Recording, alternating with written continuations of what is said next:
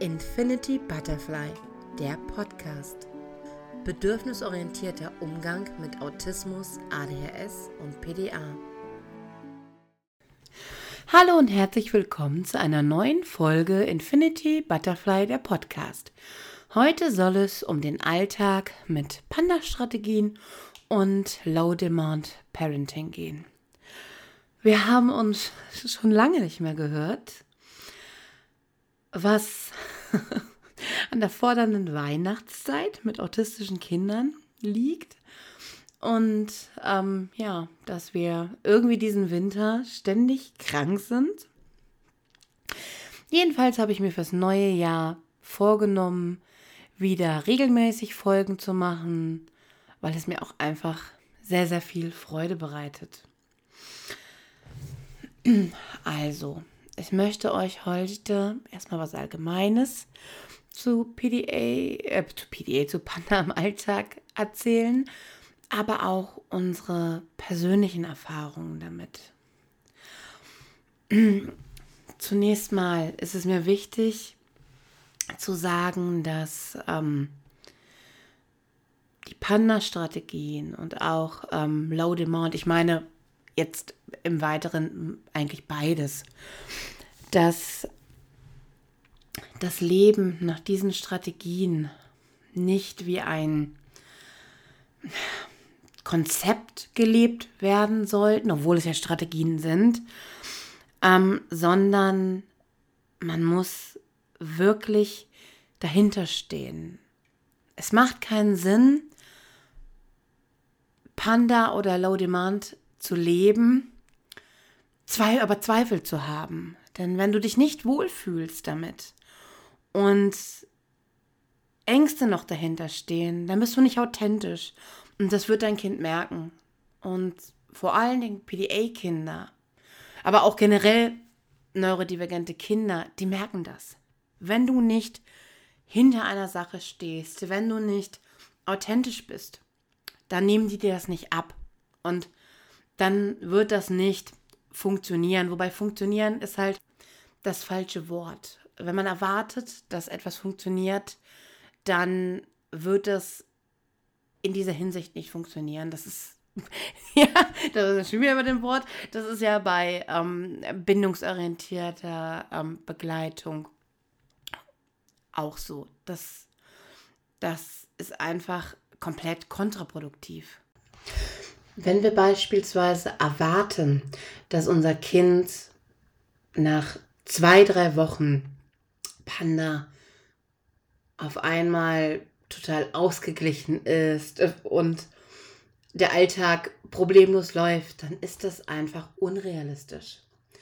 Gerade wenn die Kinder im Burnout stecken oder wenn ihr Nervensystem schon sehr, sehr in Mitleidenschaft gezogen wurde und die Resilienz sehr klein ist, dann dauert es unter Umständen eine sehr lange Zeit.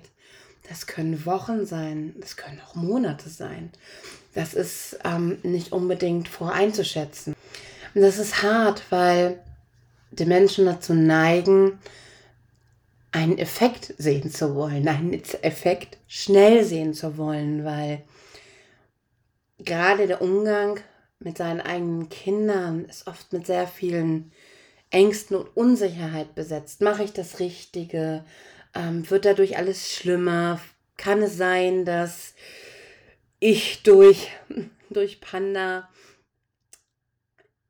ihn, ihm das Leben verbaue, weil er sich nicht mehr gesellschaftlich anpassen kann? Ich weiß gar nicht, warum ich er sage. Das Kind.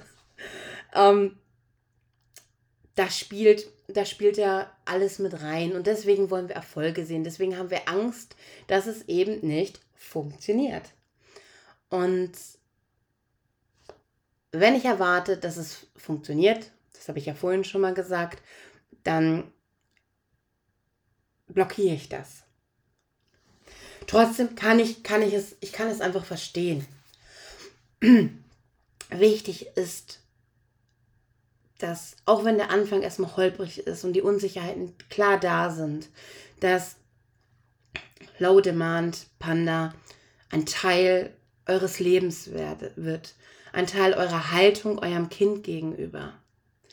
Natürlich können wir nicht unser ganzes Leben jegliche Anforderung vor unserem Kind ähm, fernhalten. Das ist unrealistisch, das funktioniert nicht und das sollte auch gar nicht angestrebt werden. Aber man kann es sich wie bei einer ähm, klassischen Angsterkrankung vorstellen.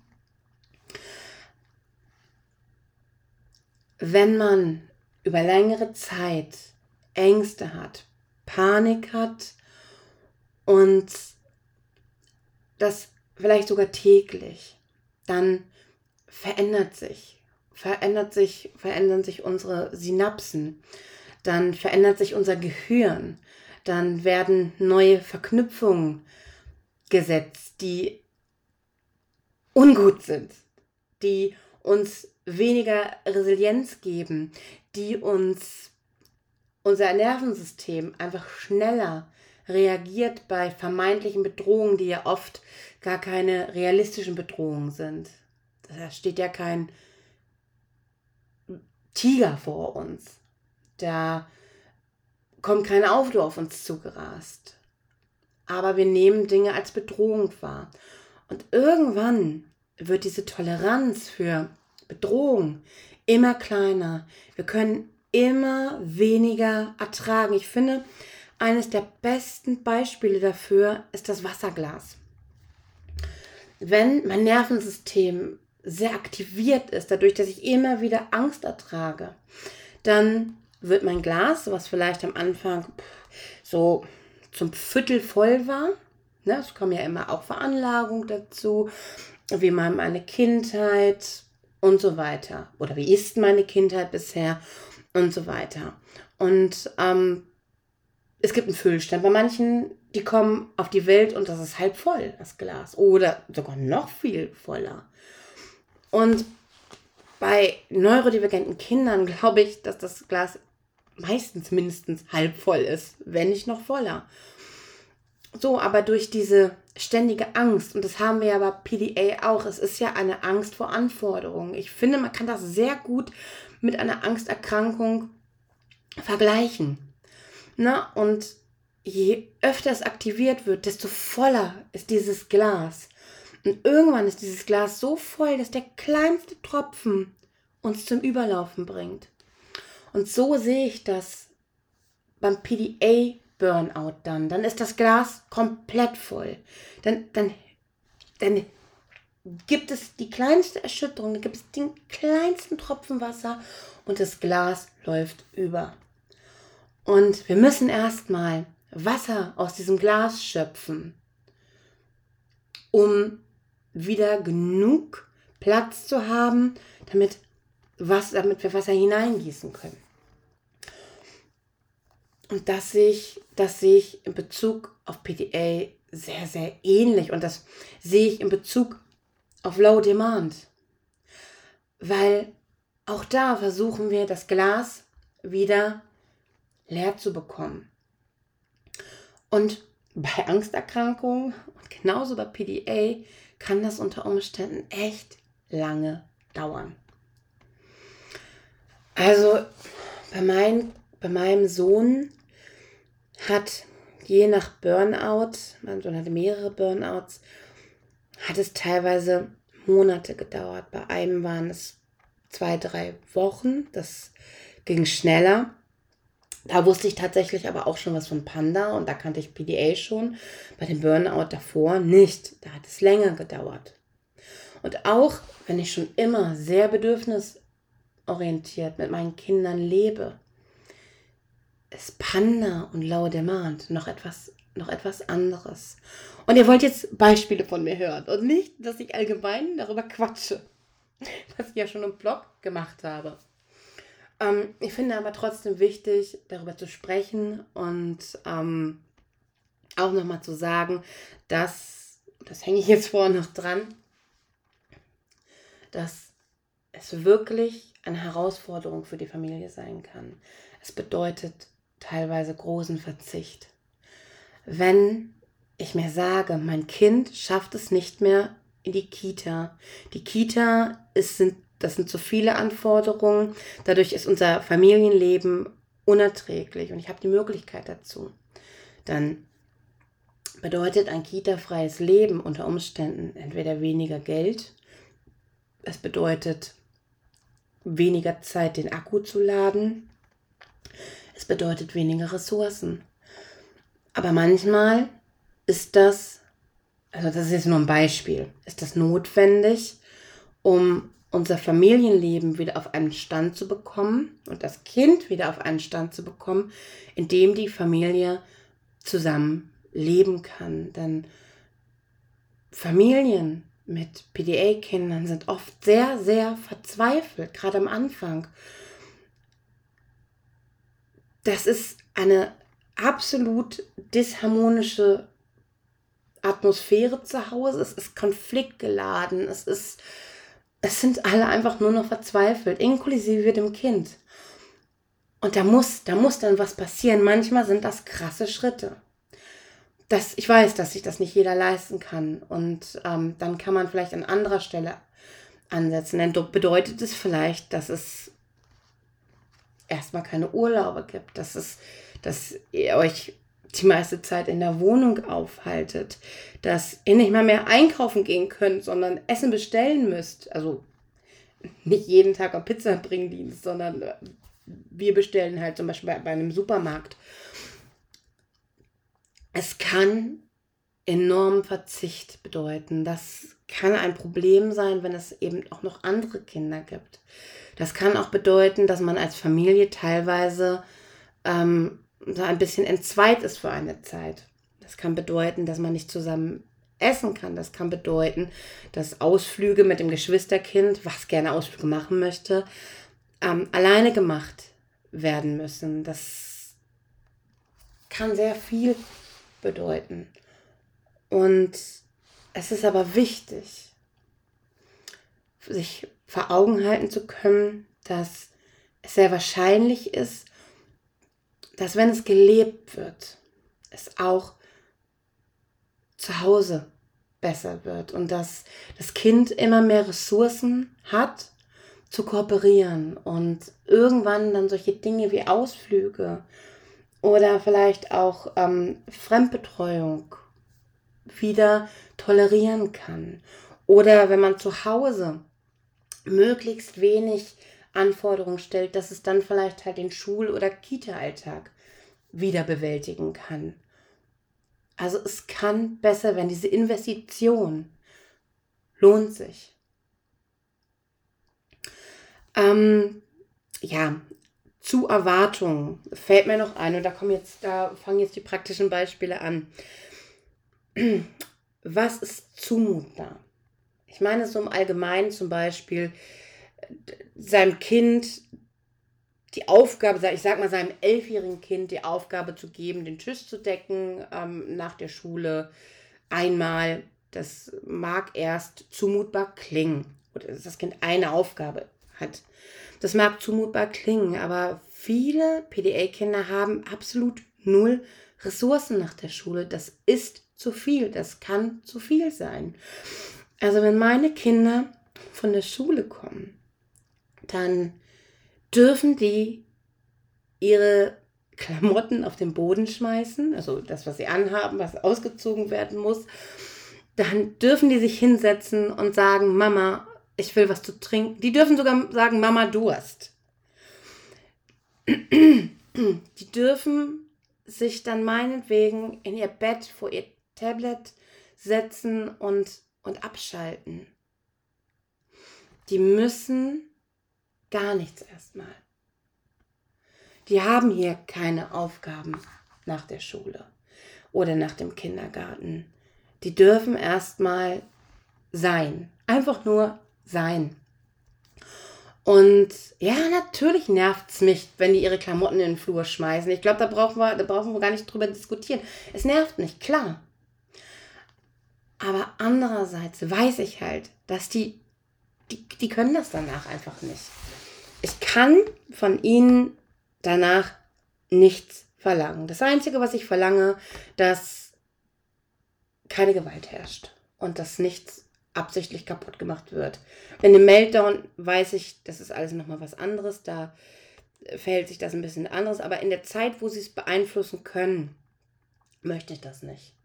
Es kann auch sein, dass sie, dass sie Equalizing-Verhalten zeigen, dass sie provozieren. Das kann unter Umständen auch passieren. Das sehe ich und das toleriere ich bis zu einem gewissen Grad, bevor ich dann alles in Sicherheit bringen muss. Ähm, aber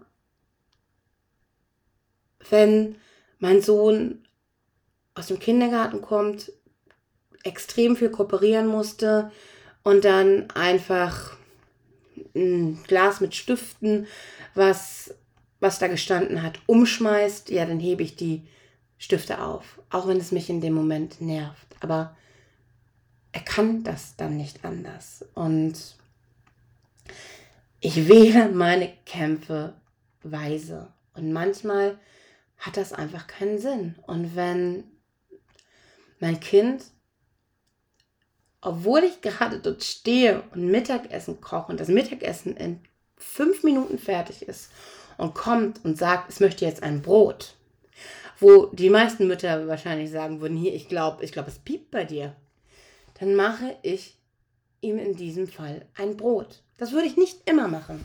Das würde ich nicht immer machen. Dann würde ich höchstens vielleicht sagen, okay, dann mach dir dein Brot jetzt selber, wenn du das unbedingt möchtest. Aber wenn ich weiß, dass der stundenlang vorher in der Einrichtung war, dann mache ich das für ihn. Und wenn mein Kind in einem, entweder im Burnout oder ich merke, dass er langsam auf dieses zusteuert, dann mache ich das auch. Wir hatten zum Beispiel mal eine Zeit, da ging es einem meiner Kinder nicht gut und da hatte er ähm, Körperhygiene haben in dem im Fragesticker, haben einige von euch gefragt. ähm, da haben wir ihm, weil ähm, seine Haare, hat lange, also meine Kinder haben alle lange Haare und ähm, die, gerade wenn Kinder so das Essen anfassen, Chips und dann ihre Haare, werden die halt schnell fertig. Das Kind konnte aber Haare waschen ähm, nicht so oft tolerieren. Also habe ich ihm dann halt einfach für die drei Wochen, die es gedauert hat, öfter mal ein bisschen Trockenshampoo in die Haare gemacht. Ich mag Trockenshampoo nicht. Ich weiß, dass es nicht gesund ist. Aber das war das kleinere Übel. Und wenn mein Kind sich weigert duschen, dann ist es furchtbar für mich auszuhalten. Aber oft findet man auch einen Kompromiss. Dann wäscht das Kind sich. Oder wenn Sommer ist, ist es einfacher dann äh, funktioniert es zum Beispiel ähm, draußen mit Wasser zu spielen oder ähm, bei den kleineren Kindern ähm, macht man dann halt einfach Spiele mit, mit Schleim und, und äh, mal, also so diese, diese Dusch-Badeknete in der Badewanne. Danach muss man sich ja so ein bisschen abduschen. Oder was auch oft funktioniert, sind ähm, so so Spielchen ähm, im Sinne von, boah, Roboter funktioniert hier gut. Ich bin der Zahnputzroboter oder so, ne? Das, oder beim Anziehen geht das total gut. Und aber auch beim Waschen. Oder ähm, ein Kind, aber da muss man wirklich ganz, ganz, ganz doll aufpassen, weil Anforderung, das kann eine Anforderung sein, mag so Wettbewerbe. Oder wenn ich sage, ich glaube gar nicht, dass du es schaffst, dir selber die Haare zu waschen, dir selber den Bauch zu waschen. Das findet er total toll. Oder manche Kinder mögen es mit Kuscheltieren oder Püppchen ähm, lustige Spiele zu machen. Ne? Zu sagen, oh, ich bin der, ich bin der Tiger und ich kann riechen, wer sich hier nicht die Zähne geputzt hat. Wieder Achtung, es gibt Kinder, für die das zu viel Anforderung ist, aber viele finden das halt auch einfach lustig. Humor ist gerade bei PDA-Kindern so, so viel wert. Genauso wie indirekte Sprache. Ich tue mich manchmal doch etwas ähm, schwer damit, aber ähm, ich nenne gerne mal ein Beispiel. Dann Zimmer aufräumen. Wenn ich gerne hätte, dass der Boden aufgeräumt wird. Dann sage ich zum Beispiel, also entweder räume ich ihn, ihn, ihn dann auf, weil meine Kinder müssen prinzipiell nicht aufräumen. Ähm, aber wenn mir das wichtig ist, dann würde ich sowas sagen wie, ähm, oh, wenn der Boden aufgeräumt wäre in deinem Zimmer, dann könnten wir nachher eine Runde Auto spielen. Wie toll wäre das denn? Mal gucken, wie schnell wir das Zimmer aufräumen können. Und dann würde ich mit dem Kind zusammen das Zimmer aufräumen. Was auch ganz wichtig ist, sind Regeln, die für alle gelten. Wir hatten hier mal eine Regel, dass ähm, niemand auf der Toilette Tablet guckt. Einfach weil das Badezimmer dann sehr lange blockiert war. Und mein Sohn sagte dann, also mein Mann sagte dann hier, dass das Tablet ist auf der Toilette, gib mir das bitte. Und mein Sohn sagte dann, nein, ich, ich gebe dir das Tablet nicht. Ähm, ähm, du du ähm, guckst doch auch immer Handy auf der Toilette. Wenn, gilt das für alle. Und ich fand das so toll. Ich muss ganz ehrlich sagen, ich habe mich da ein bisschen drüber gefreut, weil ja, das ist doch auch total wahr. Es ist doch total adultistisch zu sagen, ähm, für dich gilt das, für mich gilt das aber nicht. Ich glaube, das ist tatsächlich eine Sache, die meinem Mann an der Sache am schwersten gefallen ist, dieses ähm, Regeln gelten für alle. Es gibt auch Dinge, da wird das sehr schwierig. Aber viele Sachen kann man zumindest so regeln, dass ähm, es den Anschein hat, dass jeder oder es wirklich, wirklich jeder dieselbe ähm, Regel hat. Und das ist ja auch, das ist ja auch irgendwo ähm, ein, ähm, ein Leben auf Augenhöhe, was ja auch so angestrebt werden kann und schön ist.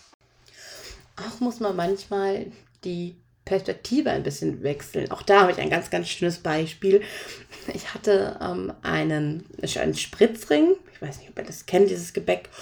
Und ähm, mein Sohn hatte sich etwas ausgesucht, was ihm nicht gut geschmeckt hat. Und dann hat er gesagt, ich möchte da einen Spritzring. Dann habe ich gesagt, nee, den möchte ich aber gar nicht ähm, so gerne abgeben. Ich kann dir die Hälfte abgeben. Dann hat er gesagt, nein, das ist meine. Und dann habe ich überlegt und dann habe ich zu ihm gesagt, okay, wie wäre es, wenn der dir gehören würde und du würdest mit mir teilen? Und das war voll okay. Oder er mag nicht, wenn ich ihn ähm, an die Hand nehme, wenn wir über die Straße gehen. Es muss aber sein, weil er sehr unberechenbar ist und es sein kann, dass er einfach sich einfach läuft und einen Unfall hat. Und ich habe das dann so gemacht, dass ich immer zu ihm sage, oh, kannst du mal die Mama über die Straße bringen? Ich kann mich oft gar nicht so konzentrieren und dann verpasse ich nachher, dass da ein Auto kommt. Und das findet er ganz toll. Und dann gibt er mir seine Hand und bringt ähm, mich über die Straße. Und das ist auch kein, das soll auch gar kein Verarschen sein oder irgendetwas oder sich über das Kind lustig zu machen, sondern einfach dem Kind ein Gefühl von Autonomie zu geben. Ähm, was auch, was auch in einer anderen Art und Weise ganz gut hilft, Autonomie zu, ver äh, zu vermitteln, ist ähm, die Wahlmöglichkeiten vorzugeben, aber genug davon anzubieten. Also wenn dein Kind sich nicht die Zähne putzen möchte. Ich weiß, dass Zähneputzen wichtig ist und ein, zwei Tage kann man da auch mal ähm, sagen, okay, geht nicht. Aber irgendwann wird es natürlich kritisch, auch für einen selber und der Angst von einem selber. Und da macht es Sinn, Optionen zu schaffen. Wie zum Beispiel, ähm, das hat mein Mann ganz, ganz toll gemacht. Der hat zu unserem Sohn und auch unserer Tochter ähm, dann gesagt, ähm, soll ich dich zum Zahn Zähneputzen tragen oder willst du selber laufen? Möchtest du heute die Himbeerzahnpasta oder Banane? Und dann kam diese Option, will ich Zähne putzen oder nicht, gar nicht auf, sondern er hatte das Gefühl einer Wahl. Und das kann man bei vielen Dingen machen. Du kannst drei verschiedene Zahnbürsten kaufen, Zahnpastas, Zahnputzbecher. Es gibt so, so viel. Oder ähm, auch da funktioniert es oft so mit kleinen Spielchen. Wir machen immer so der Hacky Bucky. Ähm, der ähm, baut schon sein, sein Wohnzimmer im Backenzahn und ähm, immer wenn ich, wenn ich dann putze, dann sage ich so, oh, guck mal, er hat schon den Teppich rausgetragen und oh, guck mal, jetzt wird schon das Sofa rausgetragen und dann am Ende hat er alles rausgetragen. Bei meinem ähm, größeren Kind funktioniert, ähm, Achtung, Schleichwerbung, die, äh, die Playbrush sehr gut. Die gibt viel ähm, Dopamin, weil Spiel und man kann neue Sachen freischalten und man kriegt eine Statistik, wenn man sich gut die Zähne putzt und, und solche Sachen. Aber man kriegt auch halt keine Bestrafungen, wenn man wenn man es nicht macht. Ne? Also das finde ich, das finde ich ist schon ähm, ganz toll gelöst. Und ja, Hygiene muss sein und es ist eine große Anforderung, aber gerade bei Körperpflege kann man viel machen. Das wird im steigenden Alter schwieriger. Ist klar, kann man Anreize schaffen. Ähm, in der Pubertät, das war übrigens auch eine Frage ähm, aus meinem Fragesticker.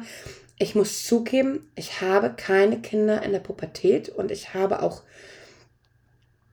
ähm, bis auf ähm, eine, eine Klasse mal. Das waren allerdings ähm, geistig behinderte Kinder, nicht mit pubertären Kindern gearbeitet. Also es ist definitiv noch nicht mein Spezialgebiet. Wir sprechen uns in zwei, drei Jahren nochmal. Aber ähm, auch bei ähm, pubertierenden Kindern ähm, funktioniert viel über Dopamin viel über ähm, vielleicht eine Motivation schaffen, ähm, dass äh, wir kaufen eine coole neue Zahnbürste oder auch da Playbrush. Ich glaube, das funktioniert. Also das funktioniert bei mir als Erwachsener ehrlich gesagt noch. Es gibt auch Playbrush für Erwachsene und das funktioniert bei mir total gut, weil ich möchte nämlich nicht, dass meine meine äh, meine Prozentzahl runtergeht, wenn ich vergesse mir die Zähne zu putzen. Das ist das ist so blöd, ne? Aber es funktioniert halt einfach. Ähm, und ja, ein bisschen muss man auch loslassen. Ähm, wir haben einerseits die, eine Fürsorgepflicht. Wir müssen alles Leid und, ähm, und Krankheit ähm, von unseren Kindern so gut fernhalten bzw. verhindern, wie das geht. Aber andererseits ähm, du kannst den Teenager nicht zwingen, sich die Haare zu waschen. Da muss ja massiver Druck hinter sein, damit du einen Teenager dazu zwingst, sich die Zähne zu putzen oder die Haare zu waschen. Es geht viel über Motivation. Ähm, manchmal sind es ist das ähm, sind Schritte das Problem. Also hier funktionieren ähm, Pläne sehr gut, wo Aufgaben in Teilschritte eingeteilt werden. Aber, und das ist ein ganz, ganz großes ähm, Aber dabei, diese Pläne dürfen nicht im Vordergrund stehen. Es darf nicht explizit immer wieder darauf hingewiesen werden. Wenn die überhaupt nicht mehr daran denken, dass die einen Anziehplan haben oder einen Zahnputzplan, ja, dann kann man das nochmal erwähnen. Aber wenn man immer sagt, guck hier auf den Zahnputzplan, was ist der nächste Schritt? Was ist der nächste Schritt? dann werden die das nicht machen. Dann ist das eine Anforderung. Dann ist das eine krasse Anforderung. Dann machen die das nicht mehr. Aber auch große Kinder und gerade autistische Kinder und gerade Kinder mit ADHS können ein Problem haben, Dinge in Schritte einzuteilen. Und manche Kinder wissen halt auch einfach nicht, was man im Winter anzieht, auch wenn die zwölf sind. Das ist halt einfach so. Und dann macht man den diskret Plan, so dass vielleicht, wenn es Freunde gibt, wenn die da sind, das vielleicht so nicht sehen, wenn es ihm unangenehm, wenn es dem Kind unangenehm ist. Ähm, Aber es kann sowas geben. Und ich glaube einfach gerade so, dass auch Teenager, die wissen ja auch nun, wenn die, wenn die mit fettigen Haaren in der Schule, in der Schule sind, dann werden die, dann werden da Sprüche drüber gemacht. Und oft erledigt sich das schon von alleine und man kann das Kind aber auch einfach einmal darüber aufklären.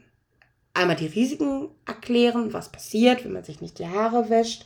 Also wirklich mit, ähm, mit Logik und ähm, Fakten, Punkten, aber auch erklären, was das für soziale ähm, Konsequenzen haben kann.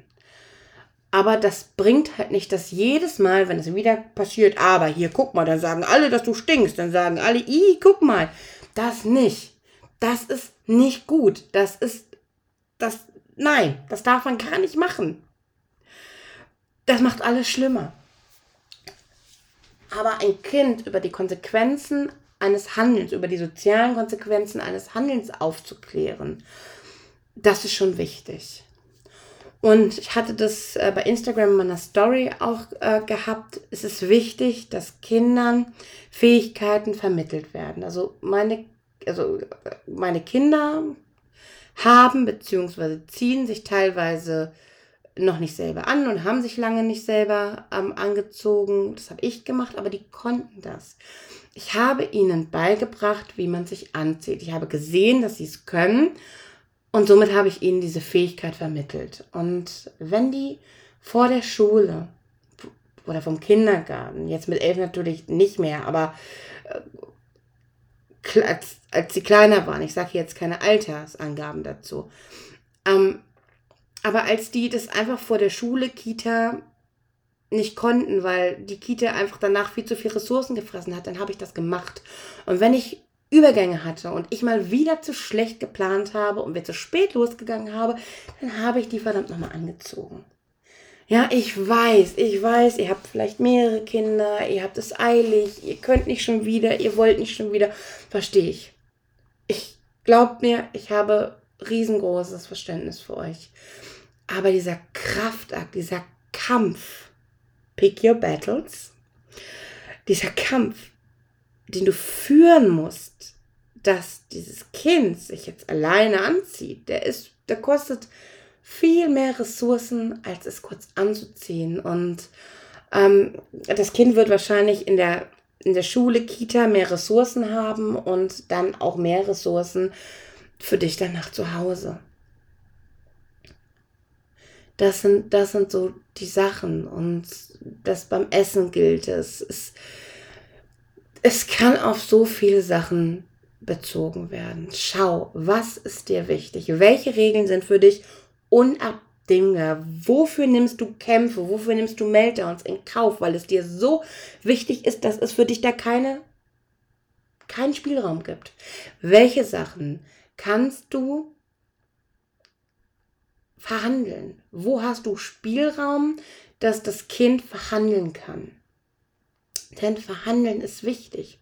Wenn ein PDA-Kind verhandelt, fühlen sich viele Menschen manipuliert. Weil sie das noch tun, obwohl sie eigentlich gerade gar nicht mehr können. Aber solange ein PDA-Kind verhandelt, zeigt es dir, dass es kooperieren möchte.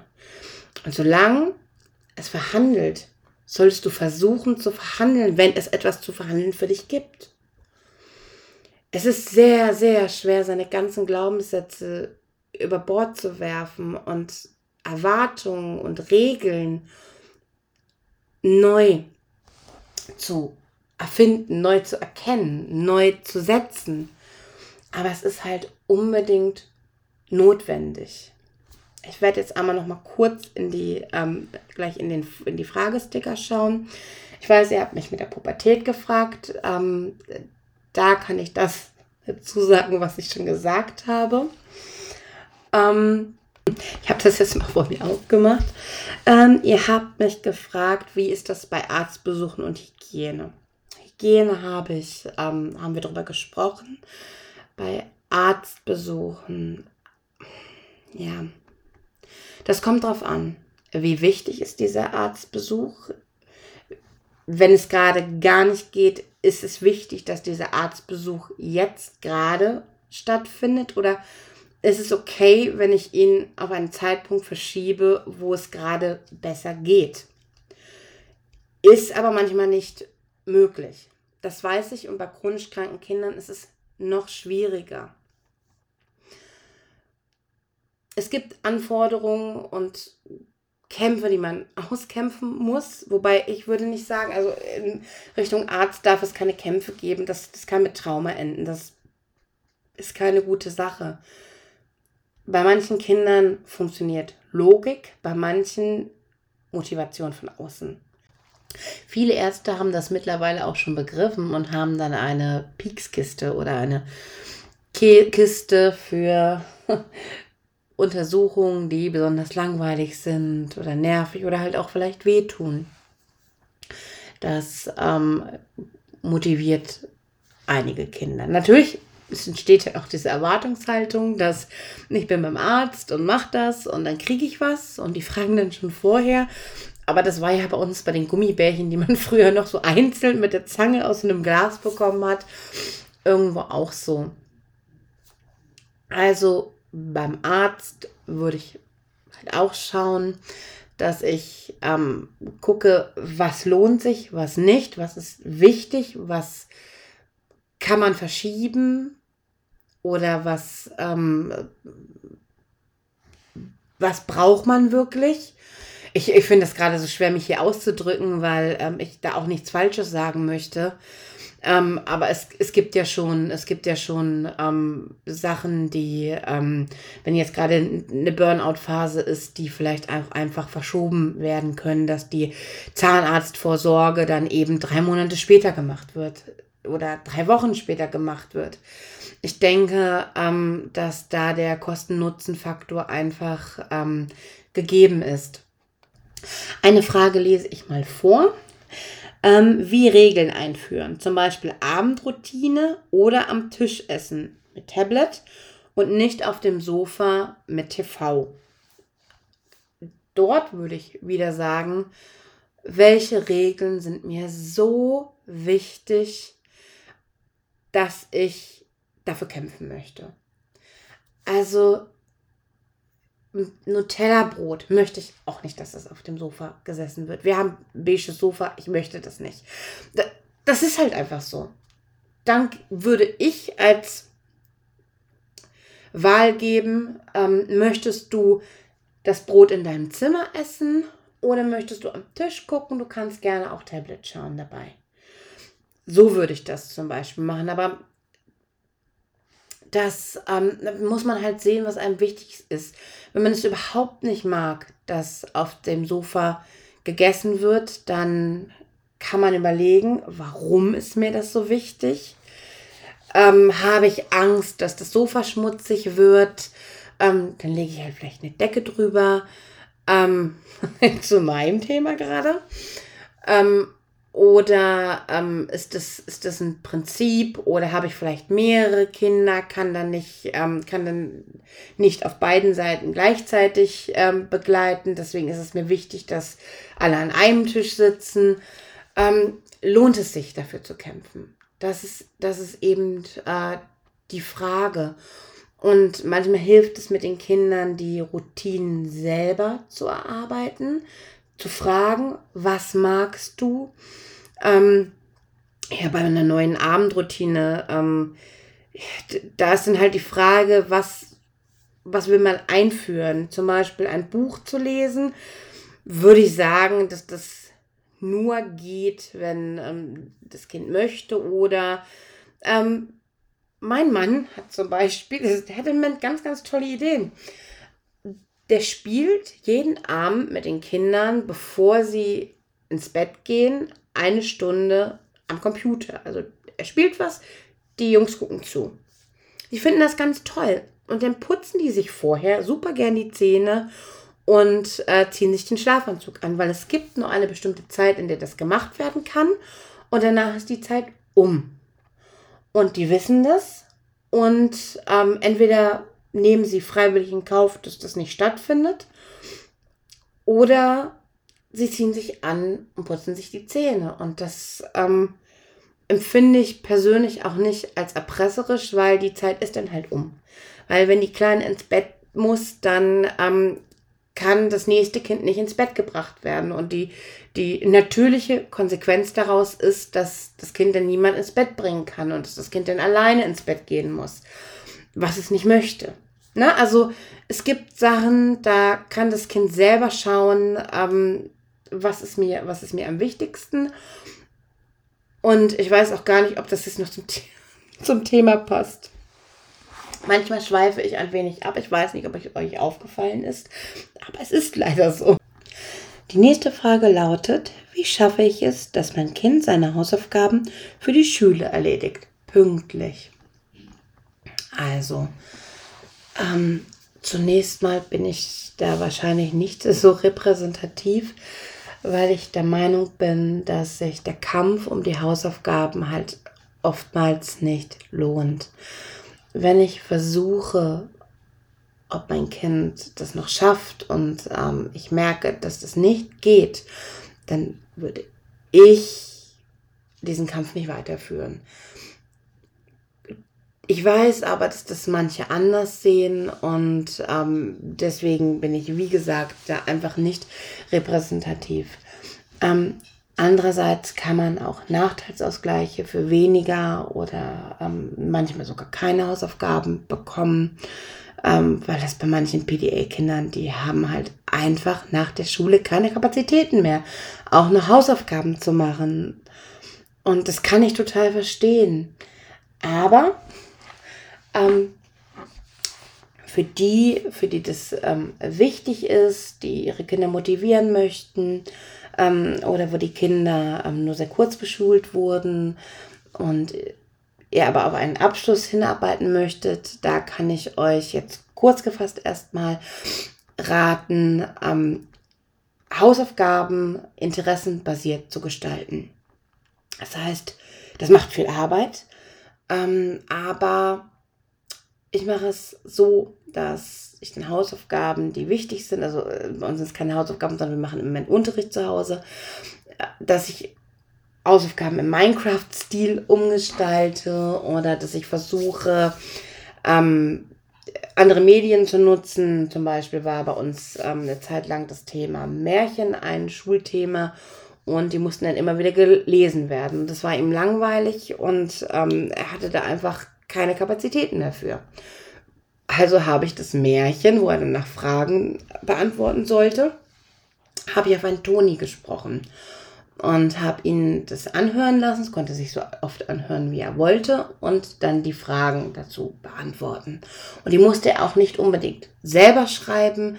Ähm, wir haben die Erlaubnis dafür, dass ähm, wir das schreiben, was er sagt weil über Nachteilsausgleiche kann man eben auch eine Menge erreichen.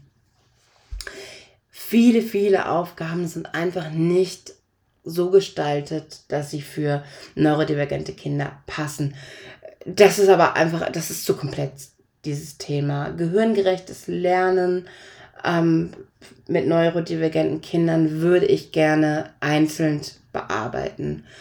Ja, sonst wird es auch hier einfach zu lang und dann hört sich das auch niemand mehr an. Es ist sowieso schon so, wie ich merke, dass ich heute ähm, mich sehr, sehr schwer, schwer konzentrieren kann. Es tut mir sehr leid, dass ich manchmal ein bisschen fasele.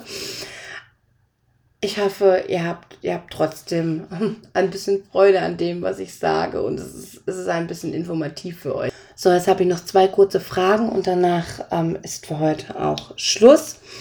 Die nächste Frage ist, wie das Umfeld sensibilisieren bzw. das Kind auf potenziell anderen Umgang in, Gesell in der Gesellschaft vorbereiten.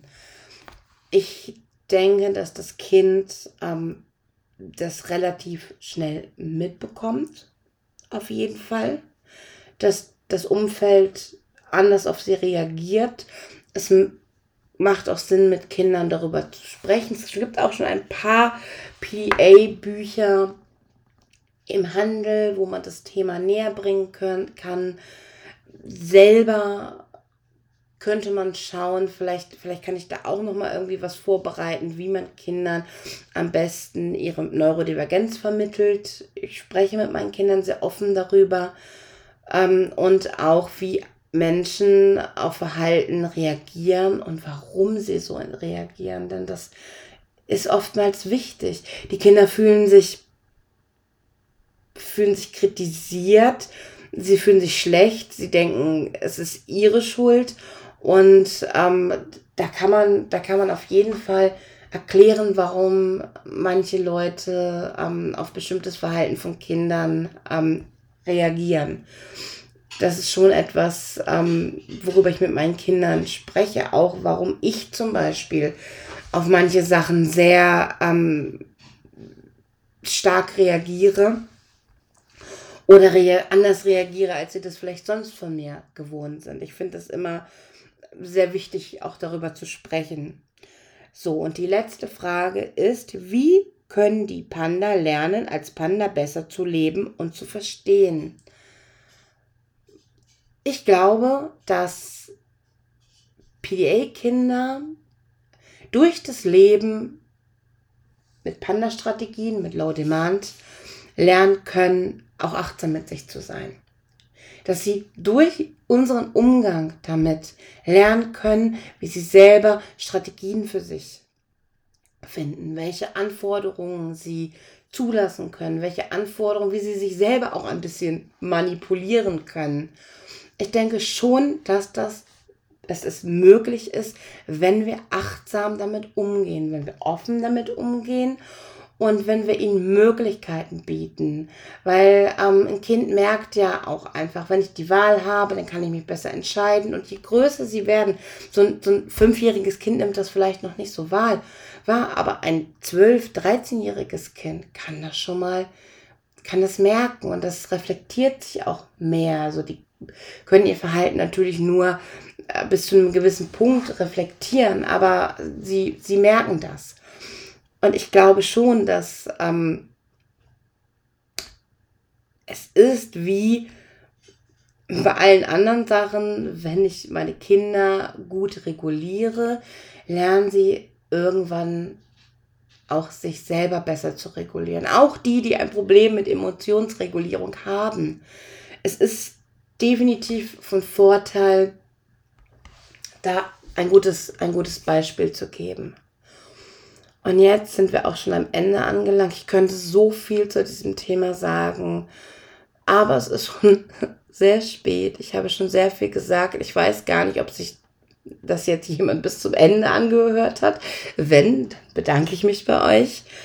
Ähm, es ist, es ist einfach, es ist so komplex. Es gibt so viele Fragen dazu und ich glaube, dass ich alles irgendwo nur angeschnitten habe und wahrscheinlich auch gar nicht befriedigend bis zum Ende beantwortet habe, dass ich oft abgeschwiffen bin, weil so viel miteinander zusammenhängt.